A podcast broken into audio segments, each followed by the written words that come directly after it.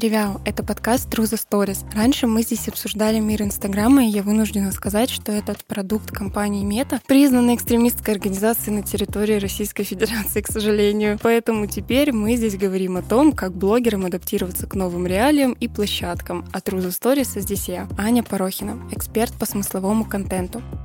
В этом выпуске я вам хочу дать четыре простых шага, которые помогут вам улучшить вообще контент на любой площадке, в любой соцсети вот прямо сейчас. То есть если вы пойдете по этим шагам, вы прям вот э, поймете, да, где у вас есть какие-то, может быть, пробелы, промехи, прям внимательно их слушайте или, если хотите, можете даже записывать. Итак, полетели. Первый шаг. Первый шаг — это понимание, что все мы боремся, в принципе, за внимание. Да? На всех э, площадках, на всех соцсетях мы боремся за внимание. Я хочу здесь вам зачитать прям цитату из книги. Я читала недавно книгу «Пошумим», она на самом деле про подкасты, но в целом я там выделила, знаете, какие-то такие моменты, которые можно вообще отнести ко всему блогингу в целом. Так вот, переходим к цитате. В мире, где выбор аудиозрителей настолько велик, нужно уметь очень коротко объяснить человеку, почему ему будет будет интересно что-то послушать или что он от этого получит. Чем труднее слушателю понять, тем меньше у вас их будет. Итак, о чем здесь вообще, да, почему я этот пункт выделила? Просто потому что внимание наше там, где нам просто, где нам легко, где нам трудно понять какую-то информацию, где вы, возможно, там не рассказываете, да, что у вас происходит, как-то отрывками, урывками. Там, где людям сложно понять контент, они оттуда уходят и приходят туда, где им все супер понятно, супер легко, супер доступно, и они, соответственно, остаются там надолго. Поэтому первый пункт, да, первый шаг — понять, проанализировать свой контент, насколько он у вас понятный, да, и насколько вы легко можете завладеть вот этим вниманием вашей аудитории. Второй шаг — это, конечно же, искренность и честность. Вот знаете, насколько бы заезженно это ни звучало, но все равно вот каждый раз, вроде бы даже если человек вроде как бы считает, что он искренен и честен, все равно мы находим какой-то момент, где он что-то вот прям, знаете, так скрывает. Например, если, допустим, вы ведете Инстаграм, и вы все такие жизнерадостные, у вас все хорошо, только в контенте у вас все хорошо, вы такой мотивационный спикер, у вас вообще не бывает никаких проблем, как только выключается камера, вы садитесь и говорите, о господи, как же меня бесит вести этот контент, писать посты, вообще меня бесят мои подписчики, и ну все как бы посылаете по трассе попрогуляться. Если такое происходит, это уже значит, что вы нечестен и неискренен как бы со своей аудиторией и в принципе с собой. Опять же, из этой книги хочу зачитать э, очень крутую цитату, которая сильно подчеркивает этот пункт. Человека можно научить читать по листочку, но нельзя научить человека искренности. Человек не может притвориться, что он интересный, любопытный и обаятельный. То есть, блин, самое главное, что вам сейчас стоит сделать, посмотреть свой контент и оценить, насколько вы честно говорите о своих эмоциях, насколько вы честно рассказываете то, что у вас происходит, насколько вы вообще искренне спрашиваете, возможно, у аудитории, да, когда задаете им вопросы. И если у вас это проседает, если я вот то, что сказала, да, когда вы снимаете, и там вы один, а уходите в жизни, там вы другой, ну, как бы это ведет э, не только к выгоранию, а в принципе, да, у вас э, внутренний диссонанс такой, что, ну, это к хорошему никогда не приводит. Поэтому искренность и честность — это второй шаг. Анализируем, смотрим, и если что, добавляем. Это улучшит ваш контент.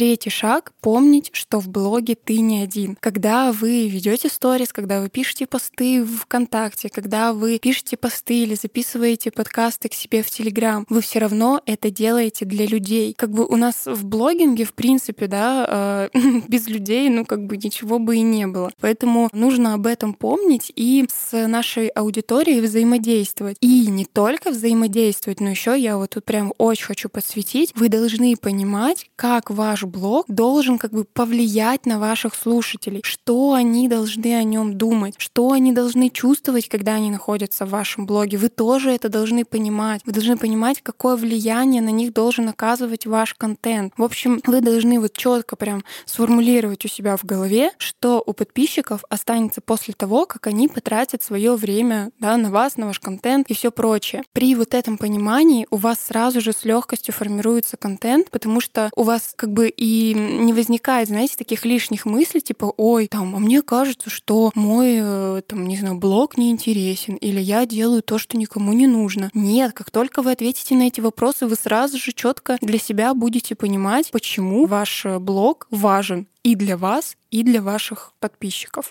И, конечно же, в этом шаге я тоже хочу подсветить такой вопрос, да, такой момент из книги, в которой я выделила там некоторые моменты относительно контента. Тут я должна оговориться, что для того, чтобы общаться со своими подписчиками, для того, чтобы узнавать, что им интересно, вы даже можете напрямую спросить у них, а как вообще мой блог повлиял на вас. И как бы это происходит, да, все общение у нас все равно всегда происходит за счет вопросов, за счет того, что вы задаете вопросы подписчику, за счет того, что подписчик пишет вам в директ и тоже задает какой-то вопрос, и вы на него отвечаете. И как бы к чему я вообще это все веду? К тому, что сейчас цитата будет про интервью. И вот у меня почему-то, знаете, а, блог тоже ассоциировался с таким вот форматом интервью, когда вы друг друга узнаете за счет того, что вы друг другу задаете вопросы. И зачитываю цитату как раз-таки, да, которая про интервью. Интервью — это не просто вопросы и ответы, это возможность научиться чему-то как для вас, так и для ваших слушателей. Вопросы — это лучшие друзья для тех, кто работает с человеческим воображением. Итак, подытоживаем третий пункт. Понимаем свою аудиторию, задаем ей вопросы, понимаем, как ваш блог влияет на них,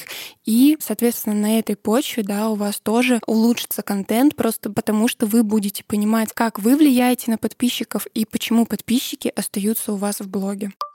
Ну и четвертый знаете, такой, я бы хотела тоже оговориться, что пункты, они равнозначны. Неважно, находится сейчас там пункт, который я вам скажу на четвертом месте, или бы он находился на первом. Все эти пункты очень важны, и они в равной степени в любом случае улучшат ваш контент. Нет такого, что типа то, что на третьем месте, значит не так важно. Нет. Четвертое, почему я это говорю? Потому что на четвертом месте это, конечно же, истории. Блин, сторис даже переводится как рассказы, истории Поэтому в сторис нам важно делиться своей историей. А у истории всегда есть там четкое начало, середина и конец. И вообще, в принципе, если вы там читаете какую-то книгу, да, или читаете какую-то историю, в любой истории есть не только начало, середина и конец, а есть еще и герой, есть главный герой, есть второстепенные герои, есть э, там какие-то, знаете, препятствия на пути, есть э, смыслы, есть морали, есть даже сюрпризы и какие-то сюжетные повороты. Не забывайте об об этом. Просто иногда вот я смотрю в любом случае сторис всегда не с оценочной точки зрения, да, потому что как бы до тех пор, пока человек ко мне не придет и не скажет, Аня, прокомментируй мои сторис, я не буду включать, знаете, вот эту роль учителя, что типа, ой, а вот тут, знаете ли, можно было бы сделать и получше. Нет, у меня такого нет. В любом случае я подписана на много людей, с которыми я просто общаюсь и понимаю, что там они ведут блог вот так, а я веду блог совершенно по-другому. Но то, что я бы улучшила, наверное, вообще вообще у каждого,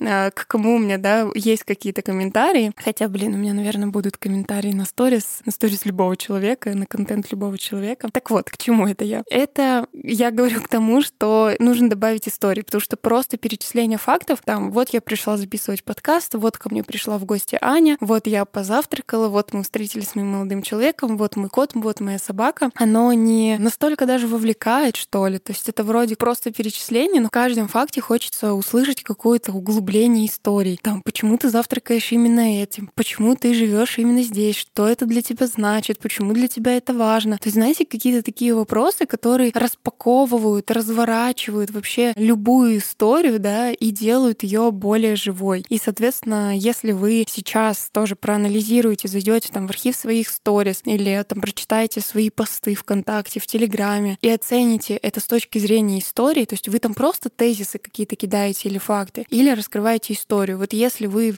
в следующую свою единицу контента сделаете через какую-то историю, поверьте мне, равных вашему контенту точно не будет. Ну и здесь я, конечно же, должна говориться про то, что я думаю, что все вы слышали эту заезженную фразу, да, насколько бы она там э, не звучала заезженной, но важно не, не рассказывай, а показывай. То есть что это значит? Что значит, что нужно не говорить, что типа, блин, он так разозлился, нужно показывать разозлившегося человека. Вот если вы начнете показывать, а не только рассказывать, ваш контент тоже, соответственно, улучшится. Ну и э, внутри этой истории, конечно же, вы являетесь главным героем героем. И вот когда главный герой раскрывается, знаете, так постепенно, с каждой стороны, показывает новые грани своего характера, показывает какую-то, знаете, свою тень, возможно, уязвимость, проблемы. То есть когда человек раскрывается, вот прям как матрешка, знаете, так э, достает, достает каждый раз э, глубину какую-то, какие-то нюансы, то на людей это в любом случае действует. Вот э, мне буквально вчера в директ прилетело сообщение, что типа, Аня, смотрю тебя с 2018 года и просто в восхищении, как ты выросла, как ты поменялась, и как вообще, ну, ты раскрываешься, да, с каждым днем, с каждым годом, все как-то сильнее и сильнее. Так что об этом тоже не забывайте. Ну что, этот выпуск подошел к концу. Я очень надеюсь, что четыре шага, которые я вам перечислила, помогут вам. Вы проанализируете свой контент с точки зрения этих четырех шагов и улучшите свой контент. Ну а я вас благодарю за прослушивание. Не забывайте ставить звездочки, писать отзывы в iTunes, подписываться на Яндекс Музыки и других площадках. Скоро услышимся.